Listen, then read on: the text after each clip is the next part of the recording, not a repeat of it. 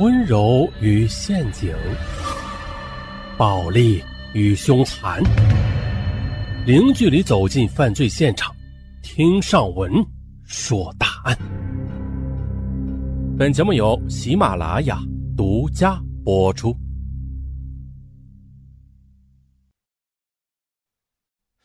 这又是一起官员雇凶杀情妇案，哎，以前说过一起了啊，这是第二起。说的是呀，某机关党委书记梅长林雇凶杀情妇，嗯，向不法男女敲响了警钟。啊，个别以反腐为由的官员情妇们，自以为是掌握了官员们贪腐和生活糜烂的证据，啊，祭出了反腐的杀手锏，想迫使官员就范。嗯，岂料啊，此举往往都是引火烧身。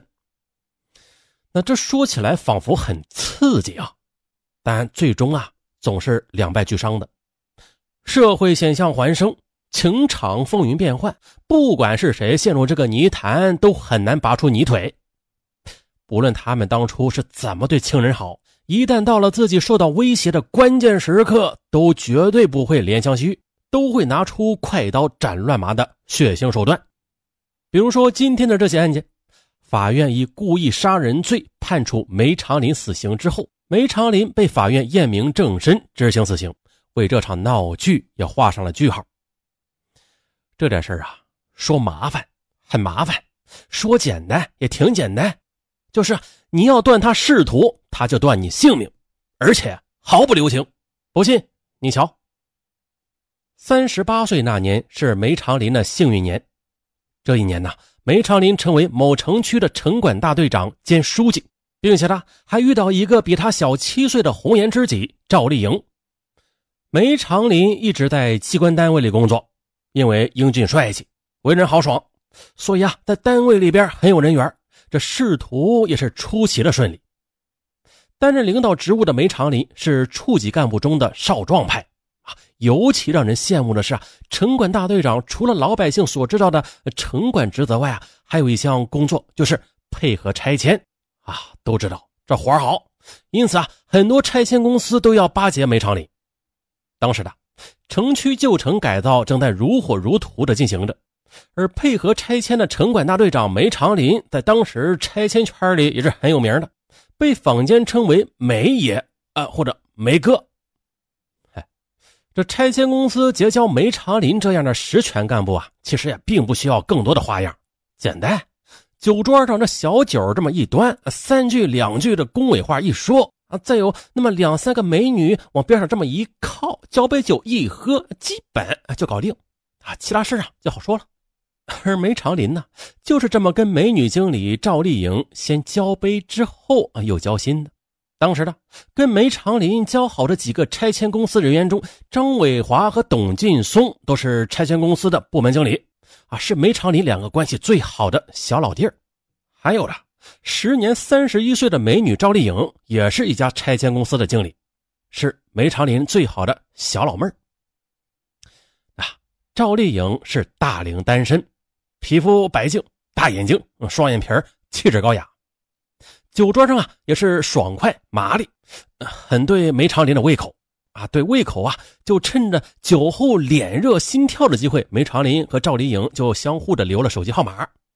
此后就是短信交流，接着就是单独的相约吃饭喝酒。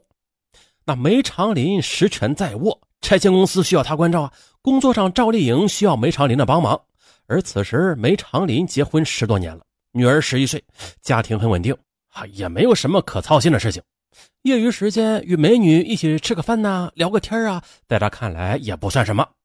走吧，美女，跟我喝酒去，晚上有个应酬。只要梅长林这么一招呼，赵丽颖那是招之即来。啊，相互熟悉之后，梅长林这才知道，哎呀，赵丽颖的父母在北京工作，有一弟一妹，家境不错，而赵丽颖年过三十，仍然单身。那是因为她条件好，并不着急。自从有了这个红颜知己，梅长林的日子可忙碌了不少啊！一是为了工作，二是为了快乐。要知道，身为实权派的人物的梅长林现在有权了啊，钱也不是问题。这身边啊，就缺赵丽颖这么个红颜知己了。那如此下去倒是相安无事。可是两个年龄相仿的年轻人啊，这频频约会、觥筹交错之后，梅长林还是忍不住啊，想把赵丽颖从知心人变成枕边人。反正赵丽颖闲着也是闲着嘛。赵丽颖这边也是啊，有梅长林这么个仗义的男人呵护，何乐而不为啊？于是他把梅长林当成了春闺梦里人。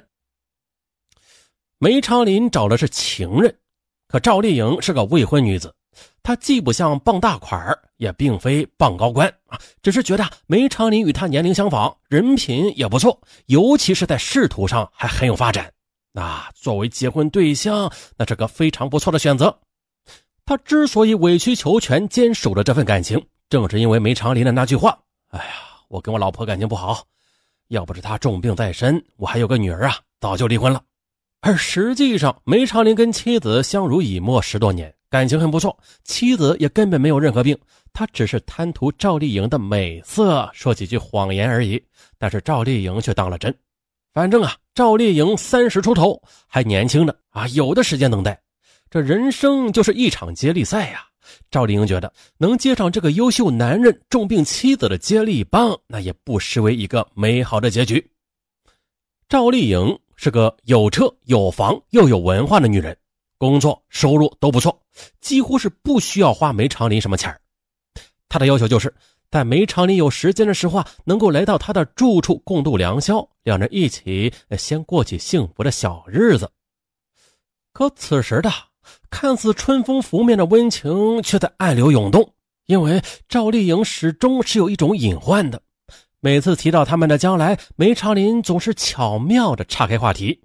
啊，赵丽颖很苦恼，并且她曾经不止一次地想过与梅长林分手。她甚至呢尝试接受一份新的感情，但结果却是没有别的男人能像梅长林那样征服她。于是，在赵丽颖的感情认知中，梅长林这个男人很有魅力，既有那种霸气，又有那种侠客的那种豪气啊，还有。干柴烈火般让人欲罢不能的情调。来，喝喝了这杯酒。其实赵丽颖也明白自己的处境啊。这梅长林是个有妻子女儿的男人，那想要扶正啊，不但要搞定梅长林，还要搞定他的妻子。不过啊，这机会很快来了。梅长林与赵丽颖这种妙不可言的缘分，不仅仅表现在私会时的耳丝鬓膜。有时候是要说出来的，尤其是在短信中。一天呢，梅长林匆忙上班之后，发现，哎呀，这手机落家里了，连忙给妻子李小冉打电话，让他把电话转到自己单位的座机上。李小冉在操作转号码时，嗯，无意中看到了赵丽颖发给梅长林的暧昧短信。哎呦！那种露骨肉麻的对话，即便是夫妻之间都很少有。猝不及防的李小冉崩溃了，嘤嘤嘤嘤嘤嘤嘤。李小冉独自在家里哭了半天。她想想这个温暖的家，想想十几岁的女儿，再想想跟梅长林这十五年的夫妻情分，最后她决定跟梅长林摊牌，看看他的态度。当晚呢，梅长林回到家之后，趁着女儿没在家，李小冉问老梅。你实话告诉我，你是不是外边有女人了？呃，啊，是有个女人，嗯，跟他上过几次床。梅长林明白啊，这妻子掌握了他出轨的证据，他干脆的坦然承认。你，你说怎么办吧？你是要我们娘儿俩，还是要离婚？你要是跟那个女人走，我不会扯你的后腿。这这有什么可说的呀？我我那只是一时糊涂的，逢场作戏。哎，我向你保证了，那个女人我分手就是了。啊，哪有在外面有个女人，男人就回来离婚呢？我这就跟他分手。哎，你放心啊。梅长林跟李小冉发誓，李小冉就没有再追究下去，只是语重心长的劝梅长林说：“你想想，咱们孩子都十来岁了，你出去沾这么点荤腥，搞不好就把自己搞臭了。你知不知道？你这是自断前程。”我可以原谅你这一次，不因为这事跟你闹，也不跟你离婚。可是你自己要弄干净了，别忘了，你混到现在这一步可不容易啊。